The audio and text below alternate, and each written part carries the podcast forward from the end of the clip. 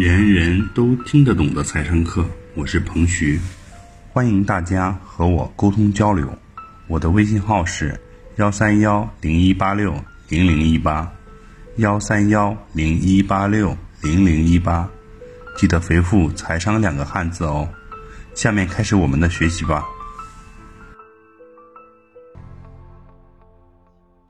昨天美联储又加息了，加了二十五个基点。那今天就有好多学员和粉丝就会问，老师，这个美联储加息对我们有什么关系呢？加息了是不是房价要跌啦，股市要跌啦？各种各样的问题就来咨询了哈。过一阵呢，央行又发出一个信息，五月份中国的 M2 增速降到了百分之十以内，可以说是降速比较大的，降到了九点六，百分之九点六哈。典型的就是货币这收紧了呀。咱们的学员包括粉丝就来问了，M2 降低到百分之十以内了。这对我们有什么影响呢？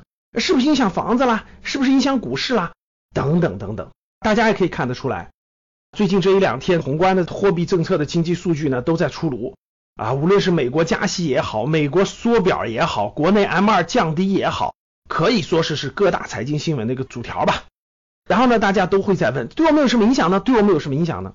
其实各位，对我们有没有影响呢？有影响，但是影响大吗？或者说跟我们实际的投资行为影响大吗？大家想一想，如果这些宏观政策对你的投资行为影响那么具体的话，那那些经济学家们早就成为亿万富翁了，大家明白吧？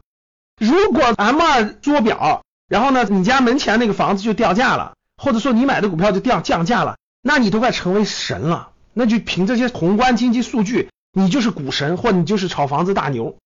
如果美国加息了，房子就涨了，或什么股票就跌了。如果你照着这个反向操作，你就成为股神了，那又是不可能的。为什么呢？各位，从宏观变化到具体的公司变化，它有一段距离。从宏观变化到你家家门口那个楼盘涨跌，那更是有一段距离。各位，什么意思呢？世界很大，中国的大城市就有几十个。中小城市全加起来可以说是几百个，全国有两千个县，中国有三千家上市公司，每个公司的业绩都不一样，每个公司所处的行业，它的产品是否有创新，它的业绩增长还是下滑，它在手订单是多还是少，它的产品是不是符合新的趋势，是不是消费升级的等等等等都不一样。全国这么多城市，中小城市加起来三百个以上，每个城市的人口情况不一样，每个城市产业不一样。你家那楼盘门口的十字路口，你家周围的人流量都不一样。在二零一五年巴菲特股东大会上，当时就有人问过巴菲特，说你对这个美国宏观经济对你投资有什么影响吗？巴菲特说，我实在想不起来，从来没有我因为任何宏观因素而决定过我做的任何一桩买卖。我也从来不会仅凭宏观因素来收购或者是兼并或者是关闭一家公司。巴菲特说的很明确了。巴菲特还表示，形成宏观的这种经济因素，它是非常复杂的，因素也特别多。如果你关注这个去做投资，那是相当危险的，它会让你的视野变得模糊不清，看不清真正重要的东西。我觉得也是这样的，各位，作为我们普通个体来说。我们不如把时间认认真真的去分析这个行业，分析这个行业里面的好的公司，分析这个创始人，分析这个公司的产品，分析他的管理团队，分析他产品的商业模式，分析他的客户需求，分析他的消费者心理，等等等等。我觉得这些才会让你心中更有数，而不至于是天上天天在飘着各种各样的信息，我们就改变我们自己内心的想法。那这样，我觉得只会让你变得越来越飘忽不定，越来越浮躁，而不可能做出正确的决策。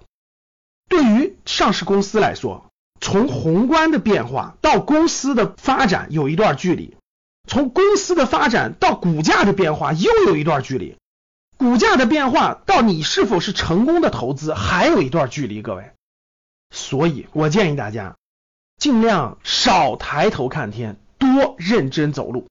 把时间和精力放在更应该研究的事情上面，才会走得更远。所以说，如果你是一个投资者，你很精通宏观经济分析，你很了解，那可以作为一个辅助的手段，也算是个好事儿。